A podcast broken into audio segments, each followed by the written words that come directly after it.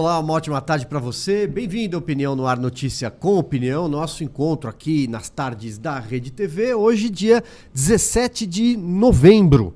Hoje que é o dia da filosofia, veja só, e o dia do Flamengo. Não sei se temos flamenguistas aqui na nossa bancada, Amanda Klein. Eu sou carioca, né? Rio, nasci é carioca é e nasci flamenguista. É. Mas deixei não de ser no meio do caminho. Time. Não, mas eu não mudei, é porque eu não acompanho mesmo. Então acho que é um pouco ultrajante dizer que eu sou flamenguista, sendo que eu nem sei o que está acontecendo com o Flamengo, mas tudo bem. Hoje a gente tem a companhia do Rafael Maffei, que é professor da Faculdade de Direito da USP. Bem-vindo, Rafael. Obrigado. E mais uma vez com a gente o Ale Azoni, advogado, economista, que já é da casa, hein, Ale? Tudo bem? Obrigado mais uma vez estar com vocês. Sempre um prazer estar aqui. Me sinto em casa mesmo. Bom, vamos lá. Eu acho que a gente podia começar ali com um tema de uma forma mais ampla, né? É, começando com você, então, Rafael, aproveitando até a tua especialidade, que é o direito. O país aí saiu das, das urnas, mas permanece um clima de tensão, tem um estresse do lado econômico, da parte do mercado, especialmente pelas declarações do presidente uh, para furar o teto, né? Uma, contra a, a, a austeridade fiscal, já no indício de como será esse futuro governo e também um clima conflagrado nas ruas. A gente ainda tem pessoas é, protestando é, em frente a quartéis, algo que beirou até a inconstitucionalidade no início, quando houve bloqueio de via pública. Né? Mas as pessoas permanecem protestando, talvez por não gostarem da ideia de moralmente serem governadas pela figura do, do ex-presidente Lula e pelo retorno do PT a partir de janeiro. Mas, de qualquer forma, a temperatura segue elevada, né? A tensão política no país. Segue, segue elevada. Enfim, a gente saiu de, um, de uma eleição difícil, é, de um governo difícil. A gente vem, na verdade, de anos nos quais é, esse sentimento é, de, de polarização muito intensa, quase emotiva, né? É, que não é um, um, debate muito programático sobre como você quer o país, como eu quero o país, mas é mais uma discussão sobre né, qual é a minha. A gente começou falando de time, né? Qual é o meu time, do qual eu não abro mão em nenhuma circunstância, e qual é o seu, e as pessoas se enxergando é, como é, adversárias, não como adversárias políticas, mas mais propriamente como inimigas, né? E isso evidentemente deixa um, isso não desaparece da noite para o dia, né? Esse clima não se desanuvia da noite para o dia. É, e a gente, eu acho que continuou vendo isso depois das eleições e eu acho que vai continuar vendo é, por algum tempo. Mas eu acho muito importante que a gente consiga chegar numa situação é, em que é, posicionamentos que sejam posicionamentos extremistas, que nunca deixaram de existir, né? Um pouco um engano a gente achar que eu moro do lado do morava do lado do quartel da Ibirapuera, do Ibirapuera ali. É, e eu, enfim, caminhava muito, andava muito por ali. É, e faz muito tempo que tem quatro pessoas numa cadeira de praia, num guarda-sol, umas três vezes por semana, com um cartazinho pedindo o artigo 142, aquelas, aquelas é, maluquices jurídicas lá que eles, que eles concebem. É, então, sempre existiu uma franja e existe isso, é assim no Brasil, nos Estados Unidos, em qualquer país. Uma franja assim mais extremista é, da sociedade, eu diria à direita e à esquerda. Né? Tem gente que celebra é, a Revolução da Coreia do Norte, a Universidade da Revolução da Coreia do Norte todo ano. O que é muito perigoso é que isso se torne mainstream. Isso se torne assim o fio condutor é, da direita, principalmente da direita é, no caso brasileiro. Mas de, de alguma é. forma não houve isso, houve. Rafael, essa captura de um houve. conservadorismo ou de uma direita liberal por uma direita reacionária e de repente essa franja que a gente via pipocar nas manifestações desde 2013 com um cartaz pedindo a volta da ditadura militar. Hoje a gente vê milhares de pessoas, não só em São Paulo, mas em Brasília, no Rio, pedindo SOS Forças Armadas. É. O, o, que tem de, de legal e legal? Aí você entra naquele debate jurídico, você fala, ok, o direito de manifestação é constitucional, é legal, de reunião, etc. E, e de liberdade de expressão. Por outro lado, você está eh, flertando eh, com previsões que não estão na, na nossa Constituição, não, estão, não, não, fazem parte do nosso arcabouço legal. Em última instância, o que essas pessoas estão pedindo? Um golpe? Qual o limite dessa legalidade? Você se manifestar pedindo um golpe, tudo bem, mas eh, tem algum momento que isso passa a ser ilegal ou, ou a sociedade brasileira, o próximo governo vai ter que conviver com manifestações desse tipo? frequentes? Olha, é, existe uma. Quando a gente fala de ilegalidade nessa, nessa situação, normalmente a gente está falando do cometimento de um crime. E para a gente avaliar se um crime é cometido, ou a tentativa de um crime, ou a incitação a um crime, a gente precisa fazer um juízo que não se limita a é, o significado semântico uhum. da palavra.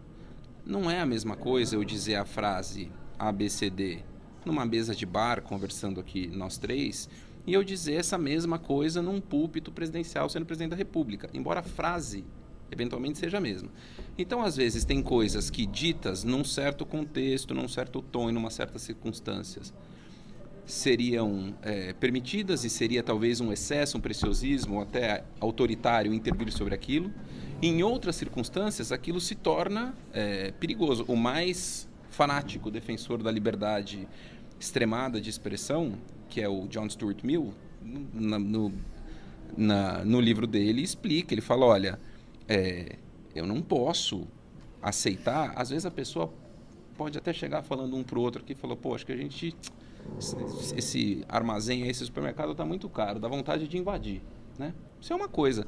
Outra coisa é você ter uma multidão na porta do supermercado, né, com um piquete na mão e tocha, e você, liderando essa multidão, virar e falar esse supermercado está muito caro, vamos invadir. Isso é evidentemente uma situação diferente, embora a frase seja a mesma. Uhum. Então, é, é, eu acho muito importante que a gente, quando vai se perguntar o que pode e o que não pode, pergunte quem está falando e em que contexto está sendo dito.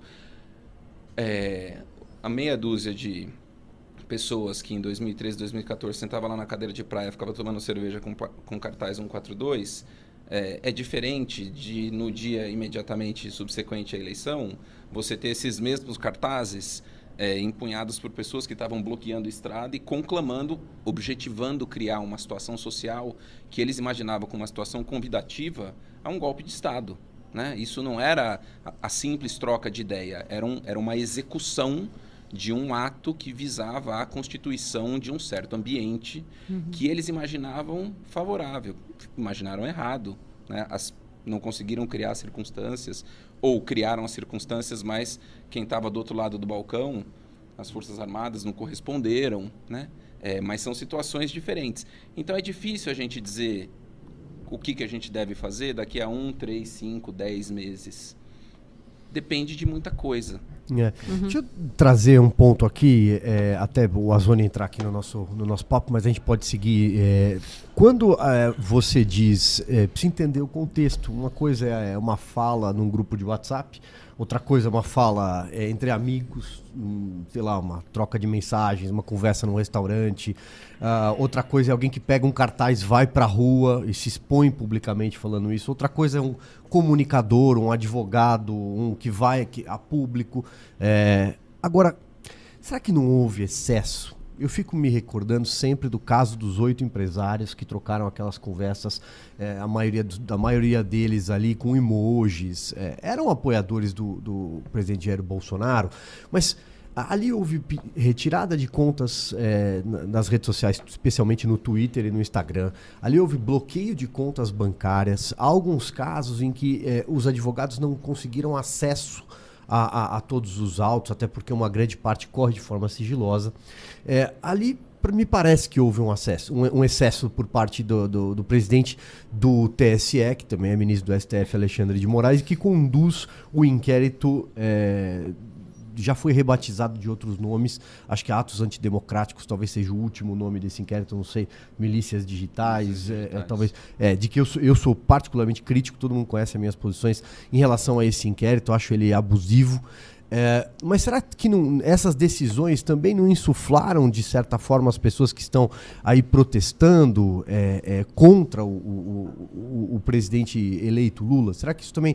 Não, e contra o próprio Supremo também, por que não? E aí não estou aqui fazendo nenhum tipo de defesa. É, é, todo mundo sabe, eu já me manifestei desde o dia 1 da eleição, que eu acho que tanto faz você ganhar de 1 a 0 o jogo, ganhar de 7 a 1 tem que ser reconhecido o resultado, sempre disse isso. Mas eu acho que eu, eu, eu vejo com, com, com, crítica e até tenho cuidado para falar, porque é preciso ter cuidado para criticar o Supremo hoje em dia, mas eu acho que houve sim. É, é, esticaram a corda do outro lado. Pelo menos eu tenho essa, essa impressão. Sim, existe essa, essa questão, até a fundamentação, até nós discutimos uma vez aqui sobre a questão da fundamentação do, do, do pedido de bloqueio, de prisão, inclusive como foi feito. Existe sim uma. Ela foi meio que. assim, não tinha elementos su, suficiente para tomar uma decisão como essa. Mas é, eu concordo com o Marfedo nesse sentido, assim, pode ter alguma, que nós conversamos por fora, que pode ter outras informações que não estavam assim contidas em processo, mas que podem ser uma conjuntura que pode estar levando alguma decisão para que o, o ministro é, Alexandre Moraes tome essa decisão. Lembrando que ele primeiro é um ministro da Suprema Corte. E outra, é, tem por exemplo, efeitos. mais um exemplo, o caso do Marco Sintra, que é um ex-secretário da Receita, que tem uma formação sólida, uma figura pública, conhecida e que de longe não é, é um bolsonarista, por exemplo. Ele inclusive foi candidato a vice da Soraya Tronic. Foi, foi. Né? É, ele fez uma manifestação, ele fez perguntas, será e perdeu as, as suas redes e teve que e se dirigir à Polícia Federal para prestar esclarecimentos. Eu acho que essa não questão, parece um é, excesso. Não, o excesso, é, acho que foi um excesso exatamente por causa de uma questão assim de zelo de uma nesse processo eleitoral, porque é, nós tínhamos dois grupos extremistas, na verdade. Eu, eu até ainda vou mais longe. Eu acho que essa divisão de direita e esquerda não existe. Se você perguntar para algum dos manifestantes que estão na rua se ele é de direita ou esquerda, vai falar de direita. Então me dá sua base. Qual é a base que defende a direita? Ah, é o patriotismo. Isso não é direita. A direita tem seu fundamento seu lado para o empresário, seu lado proativo, lado da... tem um lado e a esquerda tem outro que é o lado mais social, o lado mais é, mais de divisão de, de, de, renda. Existe uma, uma, uma divisão desse cenário. Então, se você perguntar hoje, eu acredito, para esse pessoal que está na rua, se é de direita ou esquerda, faço de direita. Né? E aí, numa conversa ou num, ou numa certo até num, num, diálogo ele vai falar não mas eu não sou a favor disso eu acho que isso é um exagero. Aí você vai vendo que essa pessoa vai deixando de ser extrema direita vai indo para uma questão de centro centro direita e bobear centro e pode virar um centro esquerda pelas opiniões que ele acha. Porque aí você começa então essa questão desses primeiro a questão do seu posicionamento em questão de direita e esquerda esse dualismo eu acho eu tomei uma postura que eu não sei o que é ah, sou de direita visto a bandeira do Brasil, sou e, o, e o pessoal de esquerda se veste vermelho. Tá. Qual é o fundamento? Qual é a base? Para mim são duas torcidas organizadas. É, duas torcidas organizadas assim que praticamente é falta ideal. Uma coisa quando você teve o processo de, de impeachment da Dilma, que o pessoal se vestia de verde e amarelo, ia para ia para a rua, existia uma questão de forçar o Congresso a fazer uma votação, existia um objetivo por trás daquele, daquele, daquela movimentação. Hoje, você não tem. E, a, e as eleições, elas passaram. É, é, eu acho que o, o, grande exemplo do. De, a gente sempre fala que se você tem uma pessoa, um pai que te dá uma certa bronca, porque você é um filho que sempre apronta, é, e, e, às vezes o pessoal fala, nossa, teu pai exagera com você, mas você tem um passado. Então, assim, nós temos que ver também, nós tivemos um, uns, uma questão de quatro anos de, de conflitos internos, de, de polarizações, de é, divisão de poderes, de, é, contra-ataques de, de, contra o Supremo, contra a, a, o Congresso. Nós tivemos essa questão desses atritos dentro do. E isso foi solidificando, eu acho que isso foi passando para a população que toda vez que tinha algum problema era o STF que decidia. É, sempre que tinha uma, alguma coisa era o Congresso que impedia. Então, isso foi jogando a população contra o Congresso. Lembro daquele movimento 7 de setembro, uhum. que houve até uma questão do, do, do, desses atos antidemocráticos de incitar contra o Congresso, incitar contra o, o Judiciário. Eu acho que esse, essa questão de, de, desses movimentos que acabou acerbando essa questão de uma posição muito mais rígida e exagerada do, da questão do STF. É, eu acho que aí você coloca alguns pontos interessantes para a gente debater, é, Ale. Eu acho que é importante a gente entender esse movimento também como um movimento deliberado, né, de um populismo reacionário, uhum. que quer instaurar no país esse clima de conflagração entre as instituições. E aí eu jogo essa pergunta para você, Rafael, estendo para o Azone também, sobre uh, qual o saldo desses quatro anos do governo Bolsonaro para as instituições e para a nossa democracia, em termos de degradação institucional. Tem muita gente que fala, não, as nossas instituições resistiram bem. Resistiram mesmo? Ou o tecido está muito esgarçado? Ou elas estão em frangalhos? Ou já, ou já estavam em frangalhos e só por isso o Bolsonaro foi é, é, capaz, alguém completamente à margem, quer dizer, parte do sistema político, mas marginalizado por esse próprio sistema político, um, uma dessas franjas extremistas foi capaz de ascender ao poder. Em que estado estão as nossas instituições, a imagem delas, a confiança que a população deposita, desde o STF, ao Congresso, aos políticos, a, a, ao próprio sistema eleitoral, que foram tão atacados? Olha, Amanda, é difícil, né? É essa é uma, essa é uma pergunta, essa afirmação, né? As instituições estão funcionando, virou um pouco um mantra que a gente não sabe se é diagnóstico, a gente não sabe se é torcida, se é a gente tentando... Wishful thinking, né? Se a gente assim, tentando é um se acalmar. É. Exatamente. Eu acho que tem um saldo é, que, em grande parte, é um saldo ruim. Eu vou explicar por quê. Quando a gente imagina, né, quando você pergunta se alguma coisa está funcionando, você tem que saber para que, que aquela coisa serve. Né? A TV está funcionando, significa que a TV liga e transmite imagem, porque é para isso que a TV serve. Instituições tá funcionando, estarem funcionando significa que a gente precisa ter uma clareza do para que servem instituições. Instituições são é, criações humanas do mundo da política que servem para é, fazer com que o Estado tenha regramento, previsibilidade, impessoalidade, né? A gente fala de burocracia num sentido muito negativo do termo, né? Burocracia virou quase que um palavrão. Você quer ofender alguém, você diz que você é um burocrata. Na acepção mais estrita do termo, burocrata é uma pessoa que ocupa uma função que tem regras que presidem a sua atuação e essas regras devem ser executadas com eficiência, com impessoalidade, com moralidade e assim por diante. Instituições funcionam quando elas fazem isso e é, conseguem fazer com que a sociedade caminhe para onde as pessoas, os cidadãos, através dos seus representantes, acham que ela precisa caminhar. É, eu acho que a gente tem um saldo muito ruim que ficou, falando especificamente do governo Bolsonaro, que é a gente ter um pouco normalizado é, ou correr o risco de normalizar coisas que não deveriam ser normalizadas. Aqui eu é, concedo é, um pouco para os críticos do Supremo é, a percepção de que é um erro a gente olhar para coisas que aconteceram no tribunal, diria nos últimos, não estou dizendo nem apenas no governo Bolsonaro, até antes disso, e olhar e falar, não, é assim mesmo, é normal. Eu não acho que seja normal, não acho que seja saudável e não acho que seja esperado.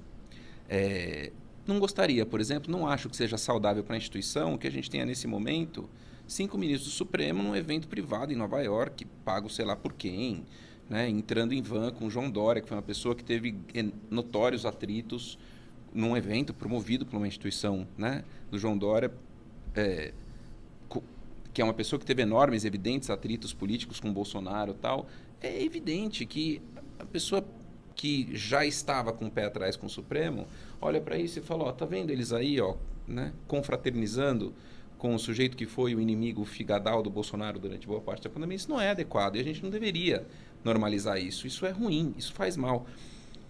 Mas eu acho que nas instituições controladas pelo executivo nos últimos quatro anos, o grau de é, aparelhamento, para usar um termo, né? né? de assim da expectativa normalizada do comportamento daqueles agentes ser a de que eles têm que fazer de tudo para é, é, bajular o seu uhum. chefe é, e tem que fazer de tudo para hostilizar e tratar como adversários é, quem de qualquer maneira seja percebido como é, adversário do governo. Então a ideia é de que as instituições deixam de exercer uma função de Estado e passam a servir ao governo e aos objetivos Armadas, políticos imediatos. PRF, seja, né? a Polícia Rodoviária Federal, é, Ministério, é, né, a, a, área da cultura. A própria é, Procuradoria-Geral da República, né? Procuradoria-Geral da República. E talvez eu, coloque tenho... um peso excessivo no Supremo justamente porque aí essas instituições passam a não funcionar. Então, se você tem uma coisa disfuncional, você Sim. acaba jogando um peso, uma responsabilidade maior sobre a parte que então, ainda eu acho muito importante que a gente consiga olhar para as instituições e falar, olha, a gente passou, a gente passou por anos muito difíceis. Uhum durante o governo Bolsonaro, antes do governo Bolsonaro, e a gente precisa olhar para cada instituição e, em vez de ficar num clima de torcida, fingindo que está tudo ótimo, a depender de qual seja a minha torcida, né? Então, se eu não votei no Bolsonaro, tá tudo ótimo, a atuação do Supremo é irreparável, uhum. o TSE é perfeito, e se eu votei no Bolsonaro, a Polícia Rodoviária Federal foi impecável no dia das eleições. Talvez um esforço que a gente tenha que fazer para sair desse atoleiro e olhar para frente é conseguir enxergar como a gente realmente espera que instituições funcionem numa república democrática e saia um pouco desse clima faccioso que contaminou a gente por completo. Embora, insisto, eu acho que ele vai continuar existindo, mas enquanto ele existir nas margens, nas franjas, quando ele for né, minoritário, quase irrelevante, é, como era, eu acho, é. até não muito tempo. Tudo bem, né? né? É tudo aceitável. Bem, é, veja, tudo bem desde que as instituições não, funcionem, né? claro. né? Porque o governo precisa funcionar. Acho que muito disso é frustração das pessoas com o fato de que o sistema político não entregava o que o sistema político devia entregar. Aí, pô, a porta se escancara para qualquer tipo de é, figura populista, salvacionista e assim por diante, porque as pessoas deixam de acreditar é. Que a instituição vai funcionar elas acham que elas precisam é, de um Eu trago só um, um, um, ponto que eu acho que é o seguinte, eu acho que toda autocrítica ela é sempre bem-vinda e, e, acho que ela é saudável nesse processo de construção da, das instituições, é, é como você mesmo trouxe aqui, Rafael. Eu só penso que eu acho que tem muita gente que cobra a autocrítica e talvez nunca tenha feito. O PT, por exemplo, na, na, nunca fez uma verdadeira autocrítica, ou pelo menos que a sociedade tenha compreendido que realmente assumiu seus erros do passado, na, do tamanho que eles foram que cometidos, eu não vejo o PT fazer isso. E também não vejo, mesmo na figura do presidente eleito, um discurso tão conciliador assim nos últimos tempos, nas últimas semanas. E também não vejo da parte de ministros do Supremo Tribunal Federal, especialmente nessa referida viagem, na qual um ministro do Supremo usou um termo perdeu mané, não a mola. Falamos sobre isso aqui ontem. Reconheço que é, lembrei aqui o episódio do Guido Mantega lá atrás, quando eu mesmo critiquei que ele tinha ido visitar a esposa dele que estava fazendo um tratamento de câncer, de que isso não é um tipo de atitude é, é, que deveria ser normalizada, para usar até essa a tua expressão, mas eu não vejo quem vai, quem está buscando construir pontes para uma pacificação, nem de um lado, mas também não vejo do outro. É esse que eu só trago essa, é, é essa observação. Eu não vejo o PT, não vejo é, é, o governo eleito buscando essa ponte. Assim como também não vejo o Supremo Tribunal Federal, a começar por esse inquérito, que eu sou crítico, que eu acho que tinha que tirar essa espada do pescoço de muita gente. Eu acho, eu que... acho que... esse, eu acho que esse inquérito já durou tempo demais. São três anos.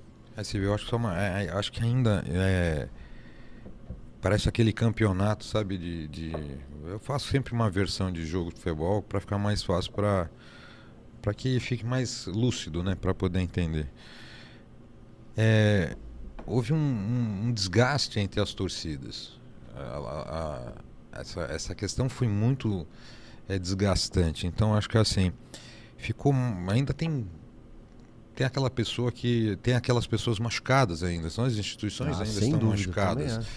Então assim por mais que você tente fazer uma, um discurso conciliador, é, você já fica na defensiva, porque você já fica com medo de, de sabe aquela de tomar uma. Tomar uma, uma falta, é, né? Até tomar uma falta, ou, ou ouvir uma rasteira de fundo, ou tomar um cartão vermelho porque você não fez nada. Então, a, o que eu vejo agora, até o próprio presidente Lula, né, na, quando ele foi questionado de quebrar o teto, ele falou, até ele fez uma brincadeira, falou assim, olha, eu te garanto que eu tô, eu atendo melhor a imprensa do que o Bolsonaro te atendia. Então é aquela, já tá todo mundo naquela linha defensiva, sabe? A, a imprensa defensiva e, e, perguntando, o presidente já se defendendo, o judiciário já se, se antevendo às situações. é, o próprio Congresso, nós vamos ter um Congresso. É que agora o Congresso está numa situação apática, né? Então tem, vai se renovar agora daqui 45 dias, né, praticamente. Tem é. gente que não reapareceu depois da eleição. Não, né? então daqui 45 dias, aí sim. Como presidente da República. É. Não, não posso, posso fazer uma observação? Ele estava doente, né? Eu não sei. Ah, que, Silvio, que, a informação mas no Twitter, para escrever, ele estava com doença na mão também? Ele escreveu ontem, não foi? Uma, ah? hoje ele, é, ele tá publicou. É, no TikTok, tá doente, no Instagram. Né? Bom, gente. O, o, tá posso fazer uma observação claro. sobre o que você mencionou? É, eu acho que é, dentro do que era exigível e possível, considerando que o Lula estava disputando uma eleição, como o Bolsonaro estava disputando uma eleição, portanto, a todo momento você tem que calibrar o seu discurso a partir de uma estratégia eleitoral. Né? Você não está num confessionário abrindo seu coração.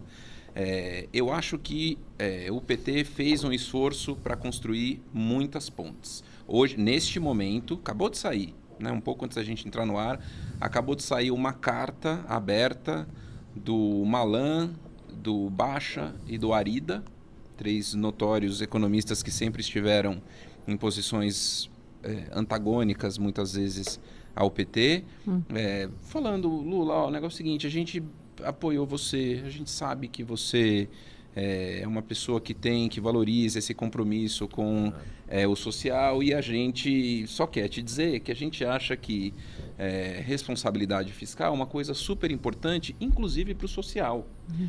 É, e o Lula sabe que ele vai ter em algum momento que responder a esse tipo de, de crítica que está sendo feita, as falas dele, que eu acho que talvez sejam, né, é, pensando os desafios que ele tem, que é o de tentar construir um governo onde o próprio PT vai ter muito menos espaço do que gostaria de ter, justamente porque a coalizão que participou da eleição precisa de alguma maneira se refletir no governo, a não ser que o Lula queira começar o governo em sérios apuros já. Né? Ele precisa fazer isso. É, talvez uma boa parte desses discursos iniciais, discursos é, que eu acho que são muito mais voltados. É, eu não percebi um discurso discursos assim de é, inegável hostilidade. É, eu percebi discursos de valorização de pautas que são importantes é. para a militância mais aguerrida é, do PT e da esquerda, que são pautas de responsabilidade social. Mas, enfim, na hora de montar governo, na hora do governo começar a rodar, a coisa é outra. A coisa funciona de outra maneira e eu acho que o Lula sabe disso. É, então, eu acho que o próprio esforço de aliança de construção de parcerias que o governo fez, desde o Alckmin, todos esses economistas, a Marina, é um jeito do PT olhar para trás também e falar: poxa Teve pontes que eu rompi em algum momento da minha história recente que hoje eu percebo que me fazem falta e eu vejo que eu sou mais próximo dessas pessoas do que eu achei que antes eu fosse. Isso talvez se reverta em algum tipo de forma de atuação é, no governo. O PT tem uma característica, tem um, enfim, tem um livro muito bom, um livro denso, muito cheio de informação, mas para quem gosta de história política é muito bom, é, chamado PT Uma História. Saiu há pouco tempo do Celso de Rocha Barros. E ele uhum. conta a história é, da trajetória do partido desde de antes da sua formação até, é, enfim, até os anos recentes, né? E é muito perceptível quanto o PT sempre tem internamente um processo muito intenso de é, correntes, correntes que se contrapõem, algumas pessoas que são mais à esquerda, outras que são mais ao centro. Eu acho que a gente está vendo isso agora, nessa, nessa PEC, na briga, na disputa até pelo Ministério da Fazenda, isso. pelos postos na transição. Eu acho que isso fica muito claro quando você tem os ex-ministros da Dilma, você tem um, dentro do PT, você tem um dilmismo e tem pessoas que não concordam com essa isso. linha política né, agora, é, econômica. Isso é o jogo jogado. Sim de construção de governo e de você tentar construir consenso. O grande tarefa do presidente da República é saber que ele tem menos dinheiro do que ele precisa, do que ele gostaria para atender tudo que todo mundo pede e espera e até que ele desejaria fazer. E ele tem que arrumar um jeito de convencer todas as pessoas que vão ser afetadas pelas suas medidas é, que enfim o equacionamento que ele encontrou é o que atende melhor com mais justiça com mais eficiência é, preservando a maior quantidade de liberdades da maior garantia de pessoas. Evidentemente vai ter alguém que vai achar que pô perdi demais. Foi muito, né? Aí eu, eu não concordo. É, enfim. Eu acho que um dos motivos de bater tanto forte nessa questão da PEC, para a manutenção do, do auxílio emergencial, que vai mudar de nome, é justamente o pós, né? Porque se essa PEC não for aprovada, eu acredito que muitos, do, muitos do, dos bolsonaristas vão falar assim: ah, vocês bateram na questão que o governo não tinha como fontes para pagar e agora vocês não conseguiram fontes para pagar. Então, eu acho que essa essa questão que está tão ele batendo nesse enfrentamento tão forte, eu tenho uma opinião diferente. Eu acho que em 45 dias você não faz uma, uma PEC.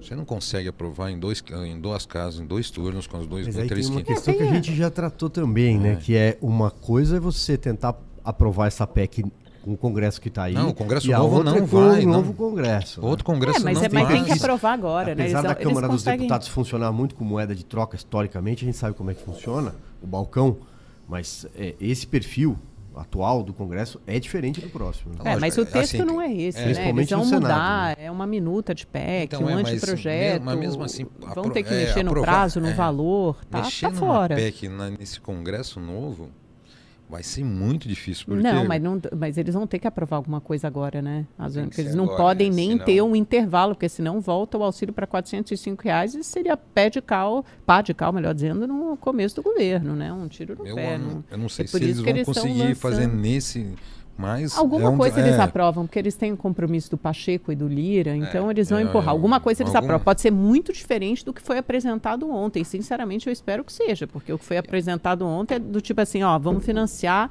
no rotativo do cartão de crédito com 300% de juros ao ano. Não, não funciona assim. assim. É Também pra, tem que olhar um e, pouco só como ilustrativo, realidade. O pessoal está falando tanto dos 198 bilhões. O governo Bolsonaro assumiu o governo em 2019 rompeu o teto em 53,6 bilhões. Em 2020, com a pandemia, 507 bilhões. 2021, 117 bilhões. 2016, 116 bilhões. Eu só faço contraponto que é a pandemia, como não, você mesmo disse, né? Não, mas e 2019? Todo um remanejo. E 2019? Ele acabou de assumir o governo. Mas a, o é, grosso 2019, desses 700 e... Eu, acho que são 750, não é? 790, 790 bilhões. É, o grosso, é, 620, se eu não me engano, é pandemia. Né? Então, mas o grande grosso aqui é auxílio emergencial. O grande, o grande problema aqui é auxílio emergencial que foi justamente o que tirou o Brasil praticamente na. É. você pode ver, inclusive, se você colocar a questão. Difícil com, com, com, o advento da pandemia e da forma como aconteceu. Não, mas, não, mas eu estou dizendo assim, gente, não, o que eu quero seguinte, chegar. O teto é ruim, não, né? A gente que eu, tem que ter não, o que eu quero dizer fiscal. assim, houve quebra do teto. Uhum. E o uhum. Brasil continuou crescendo economicamente. Os investidores estão aí, são 360 bilhões, bilhões de dólares aí no, nas reservas internacionais. Uhum. Não tem outro país para investir. Eu acho que a discussão é, é eu que, acho assim, que a, a questão que dado o risco o país já reagiu hoje. Eu acho que tem que ter um certo. Eu acho que eu, eu acho sou muito reticente com essa questão de mercado. A gente é, já até falou aqui, porque eu sei que mercado, mercado é especulação. Todo mundo sim, sabe sim. disso. Mas a longo prazo não não não, não, não é só especulação. Então, mas, é um erro você... você... achar que é só especulação. Não, é todo mundo tem suas economias lá. O que eu disse lá. É o seguinte, que o mercado, o mercado reage com especulação tem muita gente sempre ganhando dinheiro. Mas, lá. a gente já pensar, falou isso aqui. Nós temos dois Agora, a longo prazo, não é bom. Nós é temos duas dizendo. visões aqui. Nós temos uma. A primeira, o mercado com relação ao mercado investidor externo.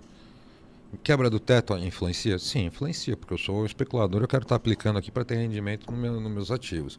Eu tenho risco Brasil, eu transformo, saio da bolsa, transformo em dólar, fico posicionado em dólar. Quando o mercado voltar a me dar segurança ou a situação política, eu volto para o mercado, vendo o dólar, o dólar cai.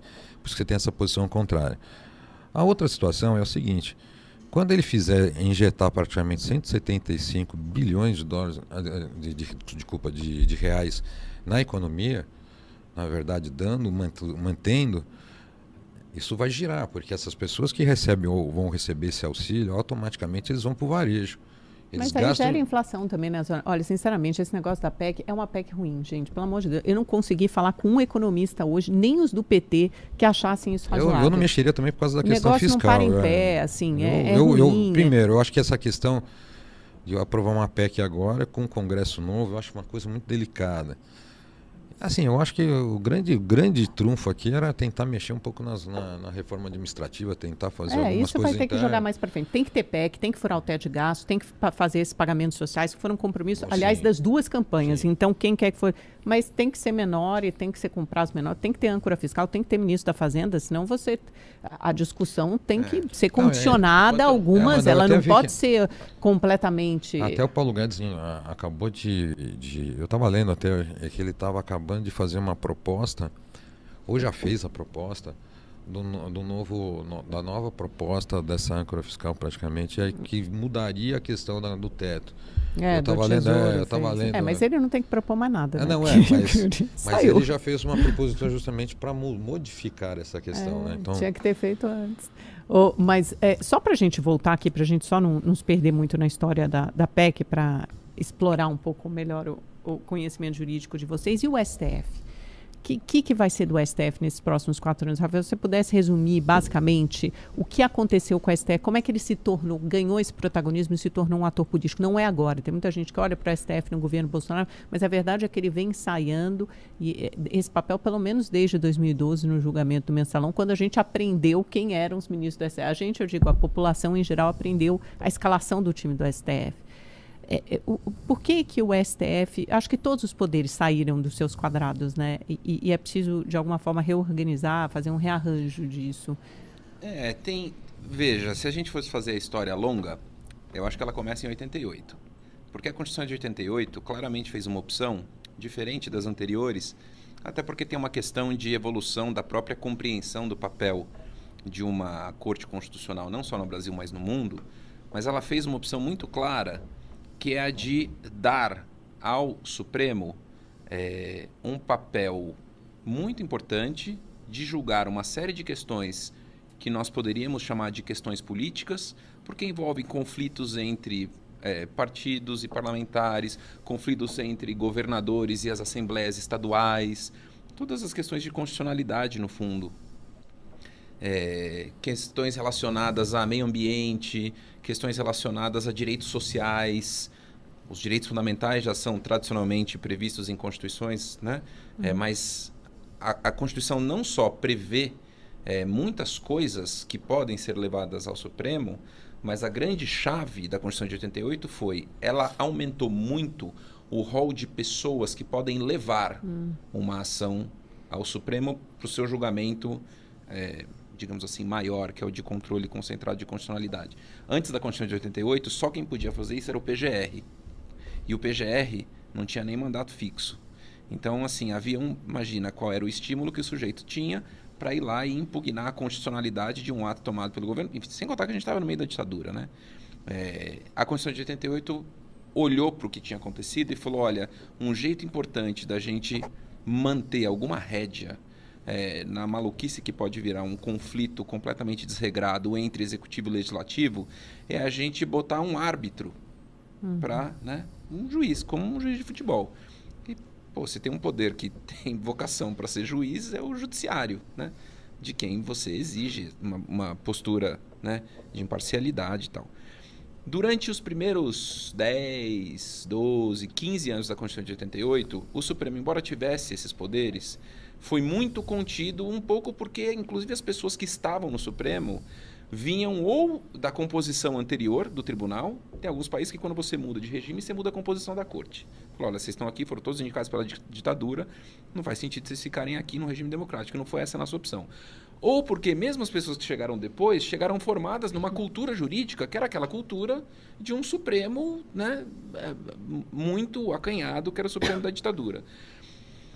É, na, no, a partir de 2000 e, é, final de 2000, primeira década do ano 2000, o Supremo começa a fazer algo diferente, que era não de tomar posturas é, de afirmação de direitos, afirmação de direitos humanos, afirmação de direitos de igualdade, que é o terreno no qual tradicionalmente o que a gente chama de ativismo judicial, judicialização da política, as pessoas usam termos distintos, mas no qual ele tradicionalmente é cabível, não só aqui, mas em outros lugares no mundo, cortes celebradas, reconhecidas, importantes tem essa postura é, mais ativa, mais combativa nessa matéria, nessas matérias que são de direitos fundamentais. O Supremo começou a exercer um outro tipo de ativismo, que era um ativismo em matéria penal contra político. Né? É, então, para mim, o exemplo, né, pegar alguns, para dizer que isso é ecumênico mesmo. Isso né? anterior à ação penal 470, você diz? É, isso começou, na verdade, no inquérito anterior à ação penal 470. É, e o inquérito começa. A entrevista do Jefferson para Renata Lopretti. Dia 6 de junho de, junho 2005. de 2005. Ele começa no final de 2005 e a partir dali, é, aí, enfim, você começa a ter outras ações contra é, parlamentares estaduais e parlamentares federais, e, enfim. E acho que o Supremo foi percebendo, e acho que, não sei, é difícil dizer se houve um cálculo institucional ou se isso é algo que eles foram um pouco aprendendo, né, conforme a coisa ia caminhando que para você se tornar um tribunal forte, respeitado, reconhecido e, e, e acolhido, estimulado, aplaudido pela população, esse caminho de você ir com tudo criminalmente para cima de político era uma aposta segura. Essa era uma aposta segura. O nível de popularidade que o Supremo atingiu depois da ação penal 470, da ação penal do mensalão, era um negócio. Eu, eu, eu era aluno de. Tinha, era aluno, não, já tinha terminado o doutorado, mas eu andava muito pelo. Tinha a máscara do Joaquim Barbosa à venda na ladeira Porto Geral. Você usar no carnaval. Isso era uma coisa assim, né? E acho que essa foi uma estratégia. E uma estratégia que em algum momento desandou, deu errado. O Supremo começou a fazer coisas que juridicamente eram indefensáveis, se afastar o presidente de uma casa legislativa é, através de uma decisão cautelar, vai ser uma coisa muito intrusiva, né? A prisão em flagrante do Delcídio, todo mundo lembra daquele Sim. caso do vídeo, uhum. aquilo juridicamente não é flagrante. Isso é incontestável. Não é flagrante, né? E existe uma regra, bem ou mal que está na Constituição, que a prisão precisaria ser em flagrante. E aí, enfim, né, aquilo foi, afinal das contas, criando um caldo de cultura que depois levou em uma série de né? É, abusos do tribunal, especificamente em matéria política. Então, tem muita gente que sustenta que, é, né, quando a gente fala dos populismos que houve no Brasil, existiu também um populismo judicial. Um populismo judicial, principalmente em matéria penal, quando as pessoas visadas eram grandes agentes políticos, e isso também contribuiu para a ideia de que o sistema político é imprestável, de que né, pessoas, não importa o partido, pode ser do PP, o PP se eu não me engano, foi o único partido que teve mais condenados do que o PT no É, foi no o salão, PP. É. Né? É, então, poxa vida, é o PT, é o PP, é o PL, é o, é o PSDB. Para muitos é o, que, que né? acompanham a, a, os causos da política de perto, os grandes escândalos nasceram do PP. Né? Na figura do, do, do Janene, lá atrás, as relações com doleiros, ele está no, no, no, DNA do Mensalão também, no Pedro Correia, Pedro Henri, uma série de nomes. Essa é... foi a grande crítica né, do governo Bolsonaro de estar com o PP justamente, acho que na Casa Civil, né?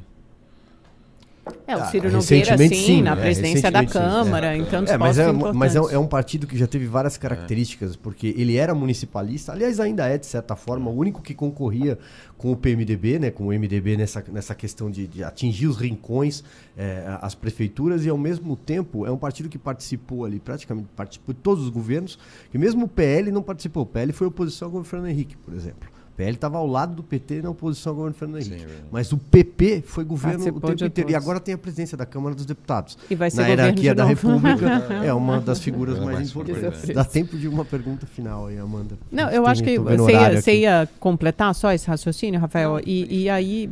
É, então, talvez o Supremo agora esteja usando, não sei, legitimamente, esse ativismo, porque talvez o Supremo agora ele mudou de ativismo, né? Se antes era um ativismo em matéria penal contra políticos, tornou-se um ativismo para em defesa da democracia. É, eu acho que o, o que o Supremo é, é difícil, né? As instituições elas são pensadas com muito cuidado, mas aquilo é uma grande máquina que precisa funcionar em todas as suas engrenagens. Se uma engrenagem emperra, é como um carro, né? A coisa inteira fica um pouco capenga. E as, as instituições sempre se aperfeiçoam. Eu acho que, enfim, teve uma coisa que a gente percebeu nos últimos anos que precisa de um aperfeiçoamento.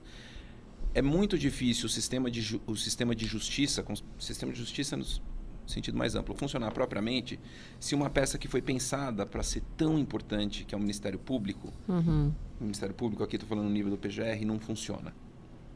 Né? Isso é. E tem. É, a gente pode ficar depositando isso na conta da personalidade, das ambições, da ideologia de quem está no cargo. Isso tudo pode ser verdadeiro. Mas o fato é que existem regras que geram estímulos para que a coisa não funcione. O fato de o Procurador-Geral da República poder, né, estando no cargo, ser indicado para ministro do Supremo, ser indicado para ministro da Justiça, ser indicado para, né, terminando o seu mandato, sei lá, né, uma, um posto diplomático vantajoso. É, é, é, é, muito fácil que você. Ou poder disputar um cargo eletivo. Né? E aí, se eu percebo que ir para cima de político vale a pena, eu vou usar os dois anos do meu mandato para tocar o terror com investigação, com né, é, uma atuação é, bombástica, espetaculosa, espalhafatosa. Então, tem muitos estímulos diferentes para que uma pessoa, estando neste cargo super importante que é a Procuradoria-Geral da República, seja cooptável ou mesmo ambicione outras coisas que são incompatíveis com o bom funcionamento da sua, da sua missão. Eu acho muito importante que a gente olhe para o futuro, você perguntou do futuro, né? É, e, de novo, é isso, Congresso, composição difícil, precisaria aprovar PEC, mas pensar em como é, proteger instituições jurídicas importantes do sistema jurídico, como PGR, AGU, é, da possibilidade de cooptação, mas PGR principalmente. A AGU ainda, ainda é uma, uma advocacia é, e é um pouco esperado que ela tenha né, uma certa aderência maior é, a, a, a, digamos assim, aos rumos de um governo, pelo menos para viabilizar juridicamente uma série de políticas públicas e uma série de medidas. Mas PGR não. Né? PGR precisa de muita altivez, de muita independência. Eu acho que é... essa questão da PGR, inclusive, foi até uma. que foi a primeira vez que indicaram, não foi o, a indicação tríplice, né? Foi é. fora, então. Essa é uma cultura que foi criada ah. há pouco tempo, que só, só quem respeitou foi o, é, e também e o próprio Lula não, não disse que, se, que vai não se comprometeu a respeitar também, né? nesse é. governo, né? O, o, Temer não respeitou, né? A Raquel Dodge acho que era é, a segunda, né? É, mas ela estava na lista, né? Essa Pelo lista menos estava na lista. Ela o tá. Augusto tá. Aras opinião, nem, é nem na lista. Pode tá ser qualquer um. Tríplice. Né? É. É, vai depender Tem um pouco de qual é o seu, seu a estilo, sinalização que você quer mandar, uhum. né? Muito bem, tô de olho no relógio já aqui. Já foi? 18 e 2. 2. Renato Maffei, obrigado mais uma vez. Volto sempre. Obrigado. Muito, muito Você tá com a gente amanhã, né, Azone? Tô sim, tô então, sim. Até amanhã. Até amanhã, se Deus quiser. Foi ótimo, pessoal. Obrigada, obrigada aí pela companhia, pela audiência. Nos vemos amanhã. Tchau.